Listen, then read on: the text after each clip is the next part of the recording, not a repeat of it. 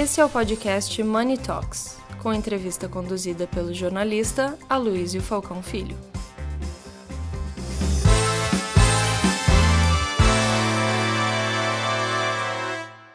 Bom dia a todos. Eu estava aqui pensando que é a primeira vez que nós vamos fazer um evento de perspectivas é, no qual nós não temos exatamente a noção do que acontecerá no ano que vem. Da primeira vez que a gente fez, era uma troca de governo Michel Temer para Jair Bolsonaro. Não é exatamente uma grande revolução em termos macroeconômicos, mas sim dentro do cenário político. Agora, de Bolsonaro para Lula é uma diferença muito grande. Então, eu tenho a impressão que é, é, é extremamente natural que todos estejamos em dúvida, todos estejamos, de uma certa forma, inseguros, até por conta é, do passado das gestões petistas e do que pode acontecer ou não dentro dessa nova administração. Portanto, é, precisamos debater bastante a questão política e macroeconômica para pelo menos ter uma noção de como é que nós vamos navegar ao longo desses próximos quatro anos. É, acredito que dessa vez a questão política é muito mais importante, porque nós temos dentro do nosso cenário, é, pelo menos aqui no Brasil, algo que é bastante difícil de prever. Como é que o Congresso vai se comportar diante de um governo eh, de esquerda que tenta fazer algum tipo de acordo com o Centrão e, enfim, a Cira vai, vai tentar nos elucidar. Por outro lado, a gente tem outro desafio incrível, que é como falar sobre macroeconomia sem termos o ministro da Fazenda já escolhido.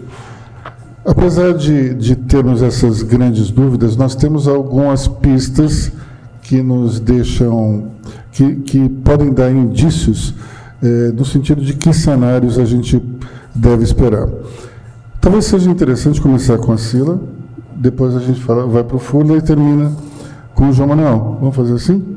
É, começando então, Sila, é, pela questão política, é divertido porque a gente, ao longo do ano, falou várias vezes aqui e tínhamos a certeza, eu e você, de que haveria uma disputa muito parelha na eleição e que a diferença entre os candidatos seria muito pequena e deu exatamente aquilo que a gente discutiu tantas vezes aqui, né? Bom, agora temos uma outra tarefa que é tentar imaginar o que vai acontecer de 2023 para frente. Então, por favor. Bom dia a todos, muito obrigada. É sempre um prazer estar com vocês aqui, Aloísio, e prazer estar com todos os debatedores. É, eu acho que é importante a gente, para pensar o que, que, vai acontecer, saber onde é que a gente está, pelo menos. Né? E acho que uma questão importante é que a gente está na América Latina é, em um governo parecido com os outros que estão ocorrendo na América Latina, que é, muita gente olha como uma virada de governos vermelhos, de esquerda, ou pelo menos cor-de-rosa. Eu enxergo muito mais como um ciclo de governos de oposição, onde você tinha direita, entrou esquerda, onde você tinha esquerda, entrou direita. É, eleições também muito apertadas, como essa nossa, Luiz. Então você tem Colômbia, você tem Peru, você tem Uruguai, né, com é, diferenças muito muito pequenas, né? então os governos já chegam com baixa popularidade, porque você já tem metade do país contra. Então, qualquer um dos governos que fosse eleito aqui no Brasil teria isso, mas sendo um governo de oposição e sendo um governo do PT, com todo o antipetismo que existe no Brasil, eu acho que vai ser muito mais difícil do que em outros momentos, mesmo em 2002, quando Lula venceu a eleição, que era uma novidade, que era uma página em branco, era um líder sindical, o mundo inteiro olhava para o Brasil, tipo, meu, o que, que vai vai acontecer, é, mesmo naquele momento, eu diria que o Lula teve é, mais tranquilidade para começar o governo dele do que agora, em que você tem crise econômica, você tem guerra, você tem uma série de problemas no mundo todo e você tem ainda isso que eu falei, um governo com baixa popularidade. A gente sai da eleição também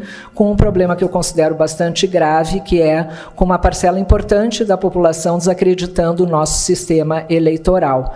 É, então, a gente faz pesquisa desde 2018 sobre esse tema, e o último dado que eu tinha, a gente já encontrava cerca de 30% das pessoas que não acreditavam mais no nosso sistema eleitoral, o que é muito é, grave, eu diria, muito sério para ser é, encarado aí para frente, porque a gente vive numa democracia, a gente vive de eleições, isso não é um bom é, sinal.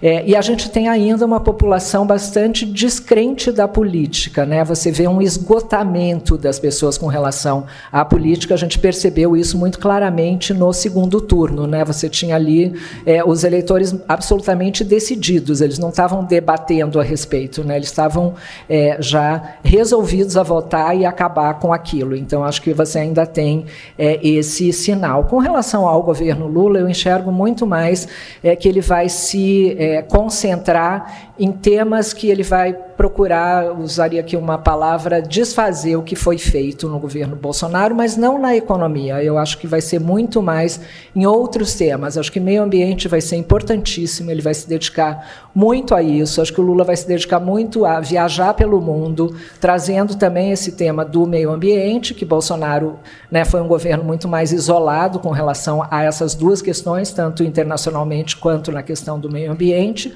Acho que vai se dedicar muito a desfazer também, ou a refazer, é, acho que refazer seria um, uma palavra melhor, é, temas como educação, saúde, temas sociais, eu acho que ele vai se mover muito melhor nisso tudo do que especialmente em economia ou em reformas. Eu acho que aí ele vai ter que muito mais administrar. O que tem aí hoje a gente tem um congresso muito forte. A gente já passou a ter um Congresso forte a partir ali da metade é, do governo Bolsonaro, um, um, Estado em que o executivo é mais fraco do que o legislativo, né, dentro dos nossos pesos e contrapesos. O executivo ficou na mão, digamos, né, é, do legislativo. Lula encontra já essa situação, tanto é que já negocia para a continuidade ali dos presidentes das casas. É, então, acho que é uma, é uma situação muito diferente para Lula também, mesmo ele já tendo negociado com o Centrão, mesmo né, o PT já tendo negociado com o Congresso não tão é, parceiro, é uma situação bastante diferente, inclusive porque o orçamento está lá. O governo tem pouca mobilidade no orçamento hoje. É claro que a gente tem aí essa decisão do STF com relação especialmente às emendas dos relatores, né, do relator, aliás, é, que vai ser muito importante para saber da continuidade do governo Lula. Então, corroborando aí com o que você falou, falou, a Luísa, além da gente não saber quem vai ser a equipe é, econômica do governo, a gente ainda tem todas essas questões é, em branco que a gente vai saber aí até, talvez até o final do ano. Né? Com relação, acho que à economia, a equipe econômica, acho que está bastante claro, primeiro, que este é um governo de coalizão, né? um governo muito diferente do que saiu, é um governo de maior frente ampla, eu acho que o PT já encarou, então ele está negociando aí com partidos aliados, ele está abrindo mão, os partidos é, que não eram exatamente oposição é, ao Lula já estão conversando, então um governo típico de coalizão, um governo bastante tradicional na política, é, e com o ministro, né, isso está claro que o Ministério da Economia vai ser, vai volta, voltar a ser o que era. Então você vai ter Ministério do Trabalho, você vai ter Ministério é, de Pequenas e Médias Empresas, você vai ter Ministério da Indústria, você vai ter Ministério do Planejamento, o que é uma característica também do Lula. Quem acompanhou de perto os outros governos Lula é ele que lidera, né? O Ministério da Economia é dele dele, é muito diferente de ter um posto Ipiranga. Então, acho que é, tem essa dúvida, mas ele vai precisar, ao meu ver, já indicar todos esses ministros ao mesmo tempo e não só o ministro da Fazenda, como foi em outros momentos. Aliás, lembrando que em 2002 o nome mais importante que Lula tinha que indicar não era nem a Fazenda, era o Banco Central. Né? Hoje a gente tem um Banco Central independente, numa situação, eu diria, mais tranquila nesse sentido. Então, acho que para começar, é isso que eu queria acrescentar, vou dar aqui espaço para os meus colegas de bancada. Vamos lá, Fulano. Eu posso falar de acordo com o gosto do freguês, mas como tem gente que é muito melhor do que eu aqui para falar, Sila, eu vou falar em cinco minutinhos. Primeiro agradecer você, Luísa, e a nossa amiga Cris por terem criado a Money Report, que faz um belíssimo trabalho de levar informação de qualidade para as pessoas e promover debates como esse. Segundo, é uma felicidade ver grandes amigos aqui que eu admiro muito, tá aí Ricardo Roldão, Daniel, que é um cara que eu conheço já há muito tempo, quando no início da XP ele me recebeu lá num cold call que eu queria aprender sobre imóveis AAA. Então ele me ensinou sobre isso. Então é uma alegria estar aqui com vocês. Vou tentar fazer um pouco do que a Sila fez, falar de onde a gente estava, para onde a gente vai. Talvez, né? Porque no mercado a gente é pago, Sila, para mudar de opinião todo dia, né? Então todo dia a gente está olhando as coisas e mudando de opinião. É a beleza do nosso trabalho. A gente ali em 2020 viveu uma crise do Covid, onde ninguém, Felipe, sabia como resolver. E existe uma teoria na economia que chama helicopter money, né? Quando você não sabe o que você faz, você dá dinheiro para as pessoas que você acredita que isso vai resolver o problema. E isso foi feito. Foi dado muito dinheiro para as pessoas. O problema é que esse dinheiro foi dado num tempo muito curto de espaço. Quando você olha a quantidade de, de dinheiro injetada na economia, Juliano, na crise de 1929 e na crise de 2008, que talvez foram duas crises comparáveis, em 2008 talvez a gente demorou 10 anos para colocar a mesma quantidade de dinheiro que a gente colocou na economia mundial em um ano. Então é muito dinheiro ao mesmo tempo num curto espaço de tempo. Isso aí gerou distorções, né? Quem imaginava que carro usado nos Estados Unidos ia subir 50%? Ninguém imaginava. Quem é do setor real aqui, o Daniel, trabalha com real estate, viu os custos das obras explodirem. Né? Então, é, tudo que vai demais se ajusta e nesse processo de ajuste a gente tem é, externalidades. Né? Isso tudo já era sabido, né? que a gente ia colocar muito dinheiro e aí o que, que reza a teoria econômica. Colocamos muito dinheiro, aumenta a taxa de juros, tira estímulo, vamos desacelerando a economia e aí a gente vai voltar para a situação normal. Mas aí a gente tem que combinar com os russos, literalmente, né? Porque no meio veio uma guerra entre Rússia e Ucrânia e a gente não sabia para onde as coisas iam ir. Você tinha uma dependência da Europa de gás natural muito grande, que tem até hoje, né? O grande problema da inflação na Europa é custo de energia. Você tem problema de trigo, por exemplo. A Ucrânia é o quarto maior produtor de trigo no mundo. Isso pega na veia inflação. Então, isso adicionou ainda mais uma complexidade para a gente trazer essa economia para a normalidade. Né? Então, pensando esses pontos, né, para onde que a gente chega no Brasil? A gente chega no Brasil num país onde que nessa nova economia e que o social veio para ficar e que é muito importante, né? Todo mundo quando vai pedir um, uma comida no iFood está lá. É, é, essa entrega é neutralizada por carbono. Eu tenho certeza, Luiz, e quando sei lá tinha aquele carrão seu bonito, aqueles cortes R3, lembra, Cris? Vermelho, com teto solar, você lavava o carro dia. Não era azul. Era azul? você lavava o carro dia de sábado, Sila, e deixava a mangueira lá torando a água, né? Hoje você vai fazer isso, um cara lavar um carro no meio da rua e deixar a água escorrendo, ele no mínimo, no mínimo ele tomar o puxão de orelha de alguém. Então, essas coisas vieram para ficar. E aí quando a gente olha a matriz energética do Brasil, que 70% dela é renovável, é muito difícil qualquer país fazer essa transição energética para energia limpa como o Brasil já está. Né? A Índia, que é o país da bola da vez, 90% da matriz energética dela é carvão. Né? O cara queima carvão. E aí, Felipe, imagina você comprando o iPhone 14 feito na Índia, na fábrica da Foxconn, com energia suja.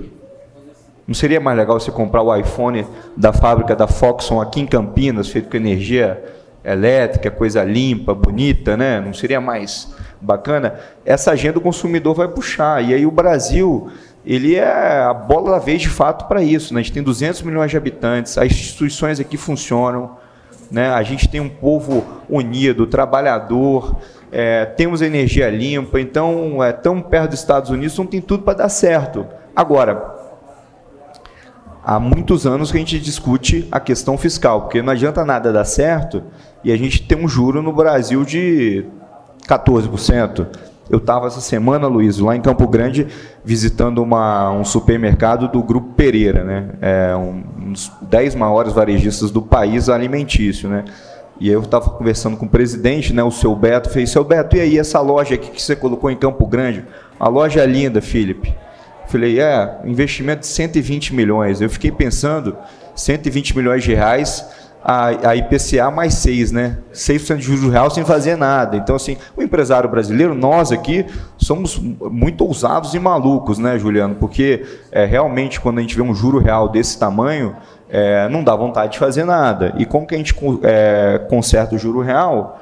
É, é, igual nas nossas casas, né? a gente tem que cuidar das despesas para os nossos credores, né? no caso os bancos, baixarem o juro e aí tudo mais vai acontecendo. E esse é o momento agora que a gente discute a PEC, a PEC da transição, e é um momento muito delicado, porque a gente ontem, é, na Comissão de Justiça, na CCJ, aprovou-se 45 bilhões, 145 bilhões de reais né, de, de extra-teto, que a gente chama, mais 23 bilhões de reais é, de receitas excedentes quando você tem é, é, excesso de arrecadação. Né? Então não foi 145, foi 145 mais os 23, que dá próximo dos 175 bi originais. Né? É, mas mais que isso, Luiz, uma coisa que pouco tem se comentado, Daniel, é que nessa PEC tem um artigo que muda o novo arcabouço fiscal, que ele passa de PEC para projeto de lei. Isso, para quem não é da política, sou estranho. No APEC, você tem que ter três quintos do Congresso para aprovar. Então, você tem que ter uma discussão, um consenso muito maior. Num projeto de lei, a maioria é simples, ou seja, e mais que isso, a PEC ela tem que ter o mesmo texto no Senado e na Câmara. No projeto de lei, se ele inicia pelo Senado e a Câmara modifica, o Senado ele é a palavra final. A mesma coisa se ele inicia na Câmara, o Senado revisa, a Câmara tem a palavra final. Ou seja, qualquer governo, a partir desse momento, se tiver a maioria em uma das casas, pode mudar o arcabouço fiscal brasileiro. E isso, quando a gente trata de dívida pública, de perspectiva de fiscal, é muito desafiador. Então a gente entra num Brasil promissor, mas como sempre, Aloysio, cheio de desafios. Obrigado a todos e a todas. Estamos aqui para poder escutar também, que tem um público que sabe muito mais que eu. Obrigado, Fula. Vamos lá, João eu tenho certeza que a tua parece ficar mais na, na, na questão macroeconômica e posso arriscar que você vai falar do dólar? Ele vai falar quanto que o dólar vai fechar no final do ano, Luiz? É, eu vou vender um palpite, uns palpites aqui para ver se fazer um bolão talvez, né? É época de bolão. Bom dia, pessoal. Prazer estar aqui com vocês mais uma vez. É, o desafio de falar de retrospectiva é sempre um, uma coisa que a gente tem no nosso dia a dia, né? Principalmente quando chega final de ano, essas coisas, fazer budget, orçamento, olha para trás, olha para frente. E quando a gente olha para a economia brasileira, ela é um grande desafio, né? A gente começou o ano, por exemplo, é, imaginando um IPCA na, é, por volta de 5% e estamos fechando com ele por volta de 5,90, 6, tem alguns ajustes ainda, mas nessa parte. Né? E olhávamos para 2023 com o IPCA por volta de 3%. 3,36% era o boletim Focus do Banco Central. Hoje ele já divulga 5%, dizendo que a inflação vai continuar é, muito forte e isso é muito difícil. O PIB, então, foi uma, uma, uma coisa muito interessante. Eu me lembro que em maio eu tive aqui e eu falei que o PIB ia dar uma virada e realmente deu. A gente começou o ano com uma estimativa de 0,28, quer dizer, zero de PIB, nada de PIB, e estamos encerrando com o ano com um PIB de 2,80, 2,80 e alguma coisa, maior que o da China ainda, inclusive. Né? Eu acho que é, é uma coisa bem interessante. E, e quando olha para 2023, a gente de novo vê um pessimismo muito forte, que é de 1,70 para o PIB, era visto em janeiro de 22, e para 23, hoje, o Banco Central já projeta meio por cento. É, eu acho uma coisa muito, muito aterrorizada, mas tem o seu sentido. A inflação, como o meu companheiro falou aqui, é uma coisa que ninguém sabe o que vai acontecer É, muitos países estão tendo dificuldade em lidar com isso ao, ao redor do mundo e é uma incógnita. É, você não sabe realmente. O americano está tendo que conviver com inflação, que era uma coisa que eles tinham desaprendido de viver. Né? Uma taxa de juros hoje nos Estados Unidos de 4,25 é uma coisa assim que eles não sabem administrar e viver. Falando em juros, né, a Selic no Brasil, a previsão inicial do ano era 11,75. E nós estamos encerrando o ano com 13,75, com uma tendência de subir mais um pouco para ajustar. E isso é muito ruim. Para 2023, a perspectiva é que continue uma taxa alta, por volta de, de 11,5% do próprio Boletim Focus. E o câmbio é a grande incógnita, né? Eu me lembro que eu falei que ele ia girar em torno de 5,30 e 5,70 em 2022.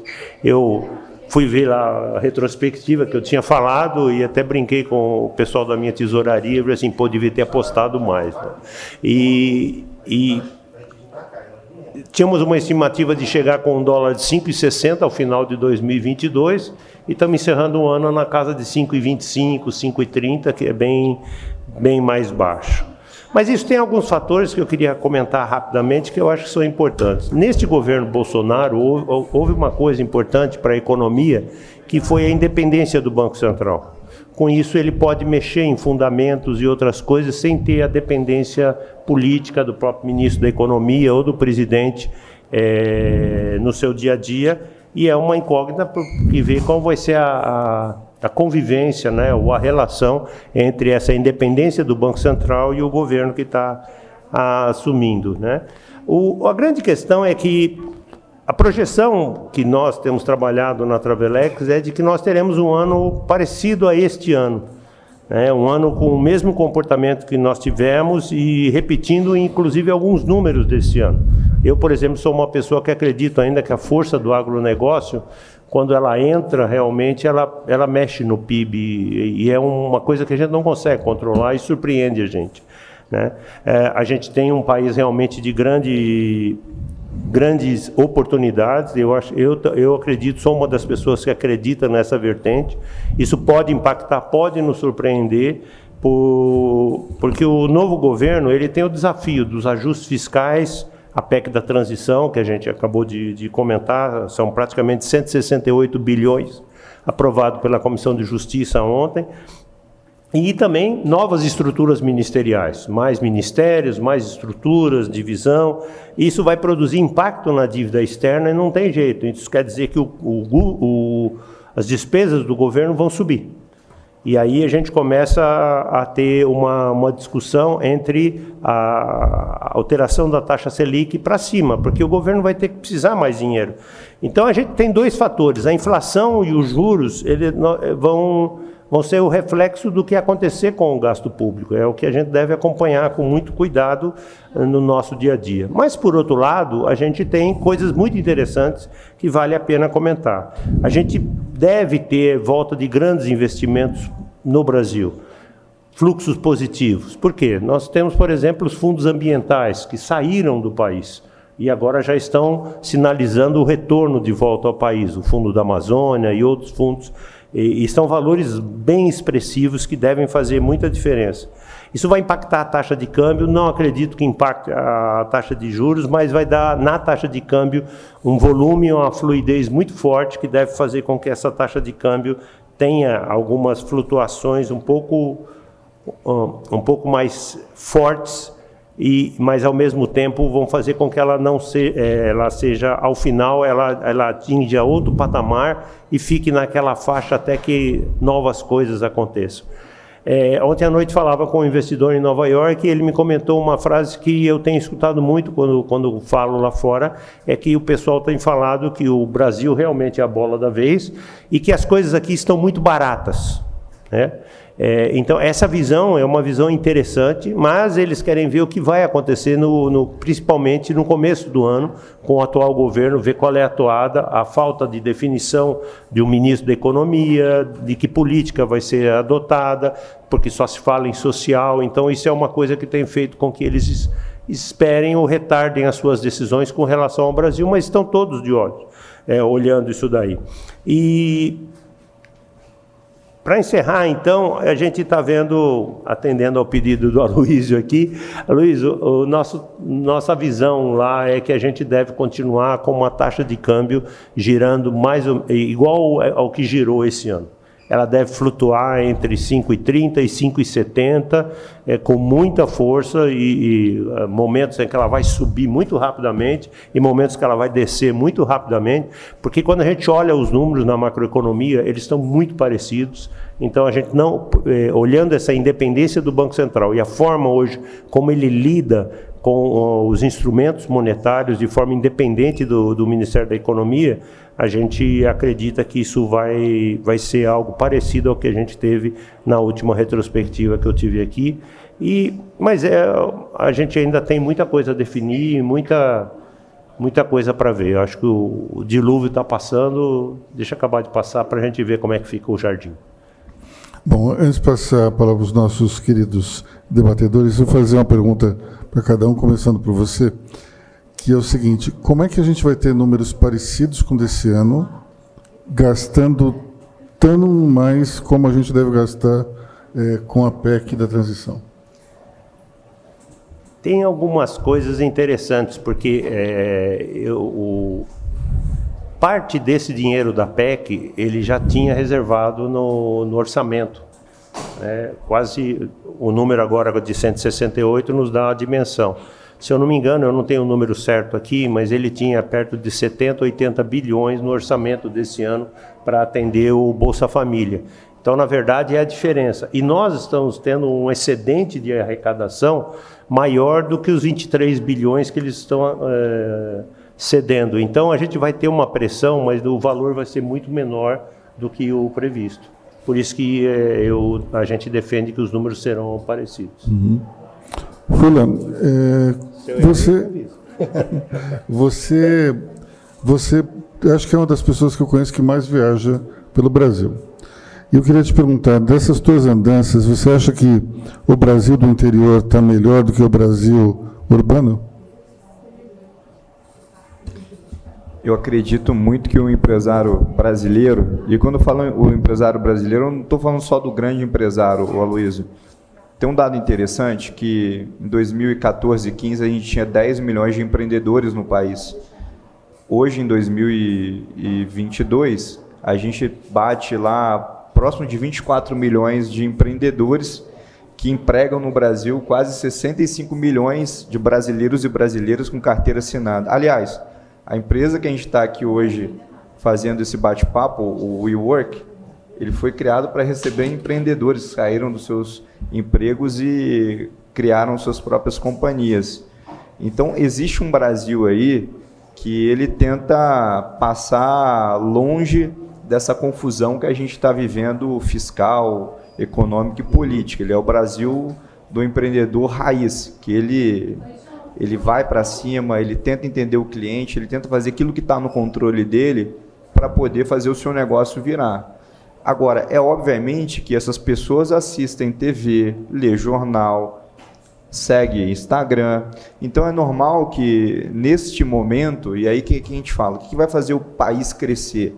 São esses 24 milhões de empreendedores confiantes que a economia vai continuar é, minimamente ajustada, que as contas públicas vão continuar minimamente organizadas para que a gente não entre num descontrole fiscal, que isso é muito ruim para todos. Né? O dinheiro perde valor, o juro continua subindo e o pior de todos os problemas que é a inflação que prejudica as pessoas que mais precisam é, que o dinheiro renda alguma coisa. Né? O poder de compra lá da Dona Maria do seu João ali, ele vai por água abaixo numa inflação muito alta. Então eu diria que é, não só no interior, mas também nas capitais, é, o empreendedor brasileiro corajoso, que vai atrás, que tenta fazer aquilo que está no controle dele, ele continua ainda acreditando que as coisas vão dar certo. Aliás, é isso que faz qualquer um empreender, né, Luiz? Quando você montou a Money Report, você montou essa empresa aqui há. É, sete anos. Há sete anos. É sete anos, falando de 2014, né? Não era um momento econômico do Brasil muito propício. Né? Mas você teve a coragem de empreender, assim como você, 24 milhões de brasileiros fazem isso todo dia. O que a gente tem que fazer é ajudar essa vida desse empreendedor a ficar mais fácil. Como é que a gente ajuda isso? Dando mais liberdade econômica e fazendo com minimamente as condições macroeconômicas brasileiras fiquem estáveis para que esse cara consiga tomar um dinheiro mais barato, para que o consumidor dele veja a renda dele subir. Então, é muito importante que o macro também é, corrobore nisso. Obrigado, Fula. Sila, a gente falou da relação do governo é, com o Congresso, é, dessas perspectivas é, dentro do, do espectro político, mas em relação ao Supremo, o que, é que você acha que vai ser, como é que você acha que vai ser a relação do governo Lula com o, o STF, já que nós tivemos quatro anos de um caos instaurado entre o governo e o jurídico? Antes de responder a sua pergunta, se me permite, eu queria complementar um pouco a questão das cidades menores do interior do Brasil, a gente vive, como vocês sabem, um apagão de dados hoje, porque a gente não tem, não teve o censo. Mas acho que quando o censo é, sair, a gente vai se deparar aí com um Brasil diferente, evidentemente, mais envelhecido, com outras características, mas também com uma volta das pessoas ao interior, né, depois de anos de migração para as grandes cidades. E eleitoralmente, o que a gente já percebeu, mas a gente tem que se debruçar ainda é, em cima desses dados, é que a gente vê um interior aí mais conservador, com uma visão bastante diferente da política e do Estado do que é, as grandes cidades. Então, a gente viu uma diferença de votos aí, é, e é um fenômeno que não ocorria anteriormente. Então, acho que a gente aqui, como quem lida com a política e também com a economia, evidentemente, vai ter que olhar. Com relação ao, ao, ao enfim, a, até esses pesos e contrapesos, né, que, eles, que a gente chama na democracia, com relação à relação entre o executivo, o legislativo e o judiciário, eu vejo é, um momento de muito mais distensão, né? até pelas próprias características dos governos. Né? Bolsonaro tem uma característica de, é, de é, chamaria aqui de confronto, acho que não é uma boa palavra, mas enfim, de é, é, é, puxar muito para um lado e para o outro, redes sociais, apoio popular, bolha, enfim, é um jeito de governar muito diferente de Lula. É, outro dia eu falei que Lula é um conciliador, quase me xingaram, falando, como assim Lula é um conciliador? Ele é, né, gente? Eu acompanho Lula desde que ele era líder sindical aqui no ABC, eu era repórter. O Lula era o sujeito que ia, estava até contando isso, comentando isso com o Furlan antes da gente entrar. Era o sujeito que ia lá e inflamava a plateia, né, os caras que estavam em greve, mas depois era o sujeito que ia lá e negociava o salário de todo mundo com o patrão. Né? Então, esse é o Lula, acho que ele teve essa característica ao longo da vida política dele o tempo todo. Eu vejo o Lula muito mais indo ao STF, primeiro conversar para depois tomar atitudes, negociando, é, conversando mesmo antes. Acho que isso vai ser, vai ser uma característica bastante importante do governo, que é conversar antes da coisa é, se voltar ao contrário. Né? Então, eu, eu enxergo assim. Tem um detalhe interessante: quando Lula entrava é, para a Assembleia no estádio, ele, em vez de entrar diretamente no palanque, ele ia pelo gramado e ele ia conversando com todo mundo até chegar ao palco. Ou seja, ele ia pegando consenso. Quando ele chegava lá em cima, ele sabia que proposta iria ser aprovada por aclamação. leitura. Então, só isso acho que já demonstra como é que funciona a cabeça do presidente eleito. Agora, Cira, mas só para terminar esse assunto, é, se houver, digamos, uma, uma relação mais pacífica entre Lula e o STF, isso de uma certa forma não vai é, mostrar que, de fato, os ministros do Supremo tinham uma relação enviesada com o governo Bolsonaro? Eu acho que essa é, um, é, é uma narrativa que vai persistir Porém, você também, olhando pelo outro lado, você via também uma relação enviesada do presidente Bolsonaro com o judiciário. Né? Agora, que o judiciário não tem apoio popular, não tem, né? nem o Congresso. A gente vive aí, como eu falei nas minhas palavras iniciais, uma tensão muito grande, um esgotamento muito grande e uma tensão é, com os níveis de poder que eu não acho que vão melhorar, não. Bom, vamos passar aqui para os nossos debatedores. Ora, a Cris foi embora com o microfone.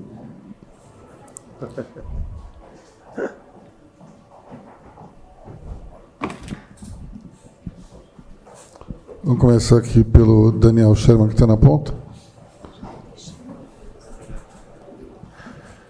E o Vitório ficou sem microfone. Mas depois me dá.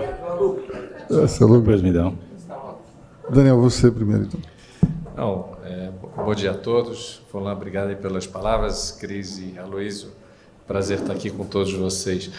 Bom, depois de escutar tudo isso e falar um pouquinho da questão do mercado imobiliário, é bem interessante porque a gente sempre viveu no Brasil inflação e o imobiliário, ou ativos imobiliários no Brasil sempre foi proteção contra a inflação. Parece que a gente está voltando para esse momento. Meu filho está estudando agora em Londres e está fazendo um trabalho sobre inflação. E a gente estava comentando, óbvio, que a inflação nos Estados Unidos e Europa está maior do que aqui no Brasil. E eu achei um artigo, é, um, só uma curiosidade, achei um artigo de 1994, que eu estava na fila da ponte aérea no Rio de Janeiro e fui entrevistado pelo Wall Street Journal falando sobre inflação no Brasil. Que eu era um jovem de 24 anos e que tinha quatro cartões de créditos para poder comprar e pagar sempre 30 dias depois. Então foi, foi interessante lembrar um pouco desse, desse momento e até olhar que a gente está num momento completamente diferente essa questão é, dos, da questão imobiliária, quando a gente olha o Brasil e olha os Estados Unidos e Europa, a questão dos juros lá em inflação, o impacto é muito maior do que aqui. Apesar de é, 13% tem que deixar o dinheiro guardado e não fazer nada, a gente vê que aqui a, a, o, o, os empreendedores, como foi muito bem colocado, continuam fazendo e desenvolvendo. A gente está vendo também, quando a gente analisa diferentes é, classes de ativos, uma diferença muito grande. É, lá na época que o fulano veio me visitar, o AAA era o ativo imobiliário que custava mais caro, comparado com residencial de alto padrão, com logística, com qualquer outro ativo.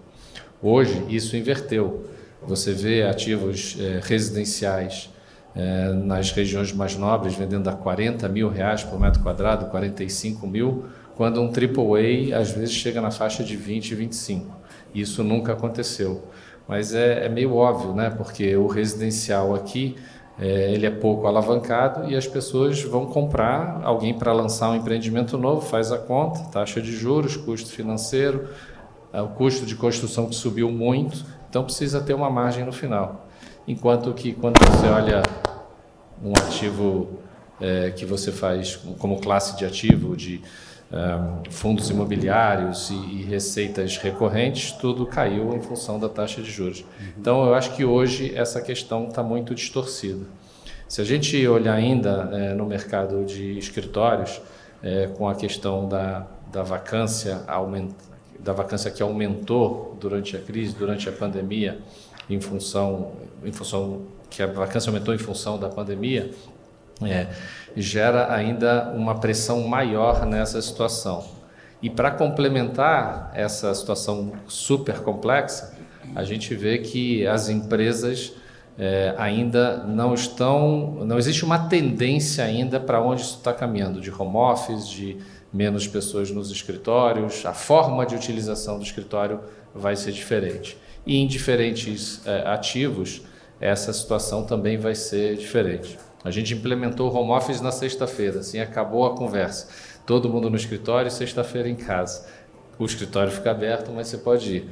Porque aquela questão de você decidir se vai na se pode fazer home office, mas tem que ser na terça ou na quarta, aí você começa um, uma outra discussão. É, o outro ativo que foi muito bem sucedido durante a pandemia e continua muito forte no Brasil, isso vai continuar desenvolvendo, é a questão logística, né? porque é, a questão da, da, internet e dos é, ativos de é, entregas, isso continua crescendo e vai continuar. Então, esse é um, um tipo de ativo que cresceu muito. O que a gente está vendo são algumas novas é, ideias e algumas novas situações aparecendo.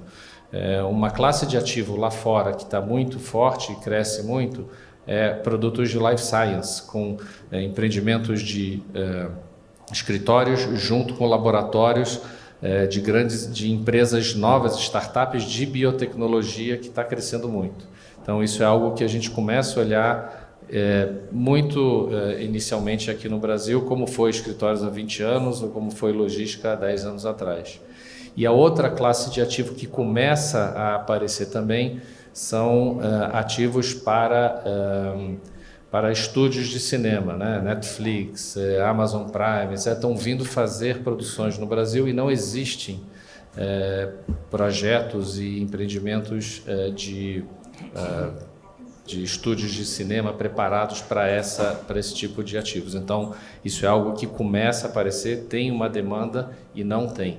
Agora, é claro que tudo vai depender é, de como é, a questão macro, a questão é, de, de juros e inflação vão se desenvolver. Ainda fica difícil, e com todo esse cenário confuso que a gente está vendo, é, perceber que as empresas vão investir no curto prazo. Existem muitos empreendimentos já em desenvolvimento, é, onde provavelmente as margens reduziram bastante, e mesmo no residencial, na hora do repasse, na entrega dos empreendimentos, a gente tem que ver se a gente não pode ter uma potencial crise novamente, é, em função é, dos custos que subiram demais e a renda não acompanhou. Então, provavelmente a gente pode ter uma crise de novo dos distratos que aconteceu no passado e que uma lei que vai ser testada agora, que foi feita durante a pandemia. Então, acho que é, o mercado está muito complexo, muitas incertezas, mas real estate, é, quando a gente olha mesmo para proteção é, contra a inflação, ele acaba acompanhando isso no longo prazo, mas no curto prazo ainda existem muitas distorções. Obrigado, Daniel. É, agora que você falou dos quatro cartões de crédito, eu lembrei, a, a lembra dessa época também, né? eu, eu lembrei que eu também tinha quatro cartões, cartões naquela época e aconteceu uma coisa incrível. Eu acho que o Vitório deve lembrar também. Quando eu tinha 25 anos, eu pegava o Olerite da editora Abril, o meu salário era uma coisa assim do tipo 10 milhões de cruzados, não era uma coisa assim absurda, tinha zero até dizer chega, mas como é que um repórter ganhava 10 milhões de, alguma, de alguma coisa? Era uma situação absolutamente maluca. E eu lembro de ter escrito nessa época que a hiperinflação era aquele fenômeno no qual, se você pegasse uma ponte aérea é, para o Rio de Janeiro ou um táxi da Faria Lima até o Tatuapé, a hiperinflação fazia com que a ponte aérea ficasse mais barata do que o táxi, porque afinal de contas você pagava antes e o outro você pagava depois. Enfim, é, essas loucuras que aconteceram aqui depois no Brasil. eu vou te né? mandar o, a reportagem que eu tenho ainda, vou te encaminhar para você ver. Vitório, por favor. Muito bom dia a todos. É, prazer estar aqui com vocês. E eu vou falar de perspectivas e não de retrospectiva, né? E de perspectiva sob a ótica de um cidadão empreendedor é, e sob a ótica é, de quem lidera uma empresa que faturou 1 bilhão e 400 milhões esse ano e investiu 350 milhões. Então, uma ótica do sentimento que eu tenho hoje, o sentimento de curto prazo, o sentimento de é, longo prazo. Como cidadão, sou um liberal, com uma preocupação social bastante relevante e eu tenho um sentimento de frustração tremenda com a situação que a gente está vivendo. Porque, infelizmente, o liberalismo caiu na mão de um péssimo governo que deu de presente para todos nós o retorno é, de um péssimo governo que destruiu o país de 2002 a 2016. Então, eu não poderia estar feliz com a situação, e óbvio que essa situação influencia também a minha visão de curto e médio prazo quando a gente fala de condução eh, da companhia. Mas eu sempre tenho, eh, eu sou um otimista, eu tento olhar as coisas do lado positivo, e quando teve a eleição do Lula, eu procurei me despir de qualquer preconceito ideológico e falei: puxa, a tal da frente ampla talvez seja uma oportunidade da gente ter um cenário diferente dessa vez. E, na verdade, eh, o sentimento que eu tenho hoje é que talvez não seja tão diferente dessa vez também, porque as primeiras ações que a gente viu ao longo eh, dessa transição né, eh, são ações que trazem para o cenário político e para o cenário de protagonismo as mesmas pessoas que estiveram eh, na liderança desse processo que destruiu o país ao longo dos últimos 14 anos que foram citados. Então, é também um sentimento de frustração. Eu tenho dificuldade de enxergar eh, como que o Brasil vai ser protagonista no futuro de médio e longo prazo. Porque para a gente ter, ser protagonista no futuro de médio e longo prazo, nós temos que ter um projeto de país. E o projeto de país que quem está no poder a partir de 1 de janeiro, definitivamente ele já é conhecido. E eu acho que nós temos uma situação mais grave ainda. O projeto de país que esse grupo político enxerga é um projeto de país de um mundo diferente do mundo que nós temos hoje. O mundo mudou muito ao longo dos últimos 22 anos, 20 a 22 anos. E eu tenho hoje muita dúvida se as pessoas que vão voltar ao poder a partir de 1 de janeiro têm um mínimo de entendimento do mundo que nós estamos vivendo hoje. Eu hoje tenho quase certeza que essas pessoas não têm essa visão, elas vão voltar ao mesmo tipo de visão que elas compartilharam com a gente ao longo da década, duas décadas atrás. Então, eu tenho um sentimento de frustração quando penso no país a longo prazo. Quando venho para o curto prazo, eu acho que o Brasil, concordo com a Cecília e com o Furla, eh, eu acho que o Brasil ele é diferente de 20, 30 anos atrás. O Brasil de 20, 30 anos atrás é um Brasil com uma economia muito concentrada, concentrada em alguns poucos setores da economia e muito concentrada regionalmente. O Brasil de hoje, nos últimos 20 anos, se descentralizou. Né? A gente tem uma economia muito mais descentralizada e nós temos regiões muito fortes que ajudam ter peso e contrapeso no desenvolvimento econômico. Então, quando penso do ponto de vista da condução da empresa nos próximos quatro anos, eu não estou preocupado. Eu estou inserido no setor de tecnologia, serviços de tecnologia, outsourcing, as empresas precisam disso e a gente vai continuar crescendo. A gente poderia crescer mais, a gente poderia ter um desenvolvimento de negócios muito mais relevante.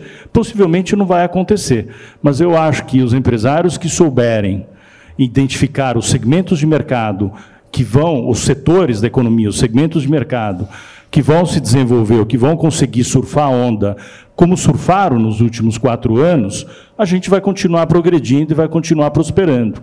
Então, acho que a gente vai ter, vai continuar tendo dois Brasis: o Brasil das pessoas que dão certo e o Brasil das pessoas que não dão certo quando na realidade a gente, se tivesse um projeto de país de longo prazo, poderíamos construir um Brasil que desse certo para todas as pessoas. Infelizmente, eu não estou enxergando isso. Eu estou vendo mais do mesmo e eh, essa insegurança eh, do ponto de vista econômico eh, que está sendo gerada nesse governo de transição, ela não é boa. Haja vista que nós estamos, nos últimos 45 dias, discutindo como será o novo governo, quando na verdade a gente já deveria saber, né? O novo governo toma posse dia 1 de janeiro. Nós já deveríamos ter uma pauta e uma agenda que tivesse clara de como que os novos governantes vão conduzir o país, a gente ainda não tem. Nós estamos discutindo como será, né? Então, eh, isso é muito ruim. Nós deveríamos estar otimistas, dando uma chance para o novo governo. Mas a própria insegurança que o novo governo está gerando, está deixando essa intranquilidade, é, intranquilidade para o empresário, para a sociedade e, por que não, também para as pessoas menos favorecidas hoje. Bom, aparentemente nós conviveremos com essa insegurança até o dia 12, que é o dia da diplomação. Né? Renato Oshman, por favor. Bom, bom dia a todos. Cris, Luiz, obrigado mais uma vez pelo convite. E dizer para vocês, estou lembrando a frase do Tom Jobim, ele dizia que é bom e é ruim morar fora, né? para não dizer outra palavra que ele usou, mas é, é bom participar de um debate desse com um time craque em cada um no seu setor, foi muito bom, ilustrativo, e é ruim porque quando a gente é o último a falar, para manter esse nível do, do, da conversa. Mas é, é, o que me vem assim em mente para trazer a todos, para reflexão, é de que todos esses assuntos eles estão interrelacionados. Né? Todo, economia, política, parte financeira, investimentos, né? e o contraponto do Danés de, estar tá um pouco cético em relação ao, ao, futuro do Brasil, acho que tudo isso aí está interrelacionado. Eu queria chamar a atenção de um ponto e, e, e, falar, assim, pelo lado que eu, pelo viés do meu trabalho, área de negócio, área, área jurídica, é, todos esses assuntos eles barram numa condição olhando o Brasil como um país importador de capital, como nós somos e temos tradição que chama-se segurança jurídica. Uhum. Um país sem segurança jurídica não há investimento, não há crescimento, não há social, não há política, não há economia, investimento que se sustente. Então eu queria chamar a atenção porque todo início de governo, né, que nem o, o regime prometido em todo final de semana. Segunda-feira eu vou começar o regime. Quando começa bem, chega a quinta, sexta, já esfarelou, porque tinha jantar com amigos e tal. Então, Às vezes na própria terça-feira. Ah, na terça-feira ou na segunda. Experiência própria? Total. Segunda noite, né, Luiz? Segunda noite. Dá aquela faminha. Segunda, segunda tarde. Segunda noite é balança. Então vamos começar domingo à noite com a pizza. História da minha então, vida. Então o que, que acontece? É, é, início de governo é assim, fica um entusiasmo, essa, essa questão vai acontecer isso, depois vai diminuindo. E tem algumas umas questões, e esse ceticismo do, do, do Danese é até importante nesse ponto específico, né, para não ficar num oba-oba, e, e, olhar bem é, claramente quais são os needs que a gente está enfrentando. Mas o, o, o, que eu acho que é importante, o Brasil precisa de uma coisa que é fundamental para a segurança jurídica, né? reformas. Né? Reforma política, que se fala que é o regime do fim de semana, e a reforma tributária, que é o regime de todo final de semana, de todo ano, de toda semana. Então, o Brasil hoje enfrenta um quadro é, é, cinza, preto, quer dizer, tem uma parede, o investidor não sabe, nós não sabemos o que, que vai ser, se vai ter essa reforma fiscal ou não, que é muito importante, que a parte, tudo que nós estamos falando esbarra também nisso, quer dizer, o investidor estrangeiro não vai vir para cá sem saber se o dividendo dele vai ser tributado ou não, se vai ter alguma restrição, por exemplo, o setor agro que está bombando, tem determinadas premissas que não se sabe o impacto tributário de uma reforma e é, o, é o, talvez o mercado mais importante que nós temos hoje no Brasil. O Brasil pode ser o primeiro do mundo nessa área, em terceiro lugar, pode ser primeiro disparado. Né? É, é, o mundo vai depender do Brasil em termos de alimentos. Né? Tem um empresário uh, asiático que conversou, falou: se o Brasil não nos mandar comida, nós vamos ter que comer nota de 100 dólares, nós só temos dinheiro. Né? Então, o, Brasil, o mundo vai ser dependente do Brasil se a gente apertar isso, mas a parte de reforma tributária é muito importante. Se vai ser tributada herança, se não vai ser tributada herança, vocês veem o movimento sempre quando há um, um, uma troca de governo, de uma exportação de bens. Né? O cara já manda dólar para fora, já vai comprar imóvel lá fora. Isso não é bom para o país. Então, nós precisamos ter uma transparência, um caminho claro e ter essas reformas que são imprescindíveis. Do contrário, nós vamos ficar na mesma sendo colonizados, né? não pelo estrangeiro, mas pelo legislativo e pelo judiciário, através das demandas, legislações que são criadas como uma coxa de retalho e depois cai tudo no judiciário para ser decidido em, em apenas 20, 30 anos. Né? Então, eu acho que essa questão da reforma tributária é muito importante. Se fala muito da questão da guerra fiscal, que é a briga entre os estados, onde favorece determinadas uh, vantagens tributárias, mas digo para vocês, isso tem no mundo inteiro. Nos Estados Unidos existe isso também, né? essa, essa vantagem de alguns estados concedem às empresas que se é, é, esta, estabelecem em determinado estado. O que nós temos que, que, que melhorar é essa relação de reduzir a carga tributária federal, estadual, municipal, né? Que é, um, é, um, é uma coisa que, que, que, ninguém entende, né? nem os especialistas entendem, e que não dá conforto para o investidor estrangeiro. Então, acho que essa reforma. Além disso, obviamente, a, a reforma política, né? que já se fala há muitos anos, é, e, e, eu acho que a, a, a, grande questão, o Brasil teve, nós tivemos, só voltando um pouquinho esse ano, nós tivemos um, um primeiro semestre de negócio muito bom, muito importante. No segundo semestre, obviamente, afetado por questão estrangeira, guerra fora, tivemos a eleição, agora a Copa do Mundo, quer dizer, andou de lado. Agora, eu, eu, eu, eu acho que uma coisa, eu acho que, é assim, olhando para frente, né, é, eu sou mais otimista, eu acho que é, o, o, o, Brasil sempre vai ser visto como uma oportunidade de negócio. Obviamente, quando troca governo, o investimento estrangeiro ele é tímido no início, mas depois é, ele começa a, a prosperar. É, tem uma questão, eu acho que quando assim de perspectiva, acho que é muito interessante a gente falar o que a gente não deve se surpreender se acontecer. Né? A gente não sabe o que, vai acontecer, mas talvez o que a gente não surpreenda. Por exemplo, a gente está num processo, para quem vê, de empresas brasileiras que estão abrindo capital fora, tá? que estão virando. Continuam como empresa brasileira, mas estão fazendo aberturas de capital em Nasdaq, que tem as, as operações de SPAC, é, follow-on, tem, tem uma série de, de colocações no mercado financeiro e não se surpreenda se, os, se as companhias fortes brasileiras é, é, forem as colonizadoras de alguns segmentos fora. Eu estou muito é, positivo em relação a essa situação. Tá? E não só de lá para cá, até porque lá também está muito difícil. A gente sempre olha, puxa, será que vou investir? Está muito difícil lá fora. É complicado, os Estados Unidos também passa por um momento sensível, Europa nem se fala. Então a gente tem que ver que a gente não pode ser dependente do capital, mas a gente tem que estar olhando as oportunidades que vão acontecer ao longo desse ano, tá? E sempre quando tem crise, sempre quando tem crise, nos ensinou o seguinte: é a grande oportunidade para o empresário brasileiro, tá? Porque quando a crise lá fora, as multinacionais vendem a posição aqui, vendem. E aí surge a oportunidade para o empresário brasileiro comprar e comprar barato. Uh, companhias ou investimentos, enfim, que for carteiras aqui. Uh, isso é uma oportunidade. A outra oportunidade, se vier dinheiro de fora, melhor ainda. Então, acho que a, a, a tônica é que, eu, eu diria para vocês que, eu acho que para quem é filho, neto e filho de assim, de imigrantes, né, como eu sou, a gente é muito otimista com relação ao Brasil. E o Brasil vai prosperar, vai para frente, o Brasil não vai ficar parado. O Brasil, com o potencial que tem, por exemplo, na área agro, não vai parar nunca, a menos que o governo resolva socializar as fazendas, coisas, coisa que não vai acontecer, não tem espaço para isso mais no mundo. Então, é, do meu ponto de vista, eu acho que a, que a gente tem sim dificuldades para enfrentar no início do ano, né? mas no médio e longo prazo, o Brasil vai, vai bem.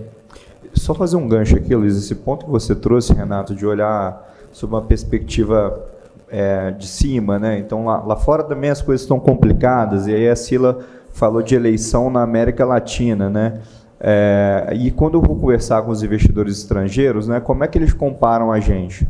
Eles comparam com os países pares, né, que é Brasil, Rússia, Índia, China, né, os BRICS, né? É, não está difícil de ganhar desses outros caras, não, viu? Assim, a, a, até até um, um, amigo meu que ele falou: o Brasil pode ganhar essa, essa, essa disputa por WO, porque a Rússia não dá para fazer negócio com os caras. A China cada vez mais trazendo é, medidas econômicas minimamente estranhas, né? Índia você tem um problema que a bolsa indiana, ela, o valuation, né, o valor das empresas indianas é o dobro das, das brasileiras, né? Então, assim, lá a bolsa está cara, é, tem pouca liquidez, né? E tem essa questão da matriz energética e por aí vai. Então, é, agora não que isso nos faça esquecer o problema do fiscal, porque é o que o Vitório disse, né? É, num país onde a economia anda de lado, você tem vencedores e perdedores, né? E principalmente perdas do lado social. Então, é importante que a gente tenha é, minimamente uma política fiscal estruturada para que a gente crie, além de vencedores, um ambiente social importante para o nosso país. O Renato falou sobre o, que, o Brasil ser um importador de capital.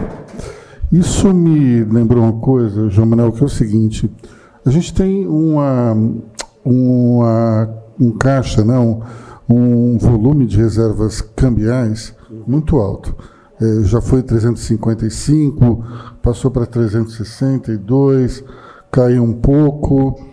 Mas é, é, a gente pode fazer alguma coisa com esse dinheiro? Ou esse dinheiro fica ali parado só para a gente pagar as obrigações é, internacionais? Porque me parece ser uma montanha de grana que a gente não pode fazer nada. Explica para a gente para que servem, afinal de contas, essas reservas cambiais. Bom, eu não vim preparado para dar aula, né? Então. Mas a, a, reserva bancária, é, junto com a reserva de, de dólares, né, ela é o lastro do país. Né? Então, se hoje a gente consegue ter uh, um Banco Central independente que faz a gestão econômica, é porque esse lastro dá para ele a condição de fazer as manobras que precisam. E, e, tem algumas coisas que são bem interessantes. É, rapidamente falando, se você entrar lá na página do Banco Central, tem aquele projeto BC. É um BC com um jogo da velha. Né? Então você clica lá e tem, ele vai mostrar os pilares desse projeto. Se você clicar em competitividade, ele vai mostrar os quatro principais projetos que ele tem lá que, que suportam isso daí. O, prim, o primeiro projeto foi a, o Open Bank, que, se, que já cresceu e se tornou o Open Finance. O segundo projeto foi o PIX, né, que revolucionou e, e hoje, isso, só para vocês terem uma ideia, o último dado do Banco Central recolheu de papel moeda em circulação no mercado algo em torno de 4 bilhões de reais. Tá? O terceiro é a desregulamentação, a principal a desregulamentação cambial, e a quarta é o real digital que ele está lançando. E tudo isso ele só pode fazer por causa da composição do sua reserva. Isso faz com que ele tenha estabilidade para gerar essa descentralização da economia, como a gente acabou falando aqui, e fazer. Então, o papel dessa reserva bancária é exatamente dar estabilidade para a moeda e, e, fazer com que o, o, governo ou o Banco Central tenha os instrumentos necessários para fazer a gestão da economia. Quando a gente teve a crise em 82 com, com a dívida externa, que não, não tinha dinheiro para pagar nada, é porque o cofre estava vazio. Hoje o Brasil tem uma outra condição. Agora, esse não é um dinheiro que o governo pode chegar lá e pegar e sair gastando, porque ele está separado e é uma condição que ele não pode mexer nesse dinheiro. Pelo menos desse não, né? Desse não. Sila, para a gente encerrar aqui, até quando vai o protagonismo de Geraldo Alckmin? Essa é boa, hein? Essa é boa mesmo. É, eu acho que é, vai continuar. Eu vejo, né, eu falei que eu acho que o presidente eleito vai viajar muito. Eu vejo o Geraldo muito como um gerente aí do governo. Ele é muito jeitoso, né? A gente conhece ele muito bem daqui de São Paulo e eu imagino que ele vai ter esse papel e um papel de novo de um vice é, que mais ajuda, né, como Marco Maciel, né, que me lembro bem. Eu estou aqui falando coisas que parece que eu sou muito velhinha, não sou, gente um pouquinho só. É, não, mas eu acho que ele tem muito essa, essa, essa característica, Luiz, e acho que não acredito que ele vá ser ministro. Acho que quando ele negociou lá no começo era para ser ministro, mas acho que ele acabou é, tem, vai, vai, ter um papel muito maior até do que estando em um ministério, muito menos no da Fazenda, que acho que talvez fosse é, uma solução simples para acalmar o mercado, mas acho muito difícil porque você não pode demitir o seu vice e nem colocar todo o dinheiro na mão do seu vice. Né? Então, acho uma, uma decisão um pouco é, complicada essa de colocá-lo na fazenda, mas vejo ele já com esse papel que ele está tendo, né, de ali liderar a transição, é, acho que continua. É, com relação às reformas que o Renato também trouxe, o Furlan é, complementou, acho que a, a tributária é a que está na bola da vez, né? acho que ali o projeto do deputado Agnaldo Ribeiro está redondo ali para para se olhar, claro que ela tem muitos detalhes, tem muitas perdas e ganhos na tributária, ela é muito diferente da previdenciária, que estava nesse nível quando Bolsonaro ali assumiu e foi logo aprovada, mas acho que com relação ao IVA já está bastante maduro ali no Congresso, acho que isso vai ser um passo é, importante.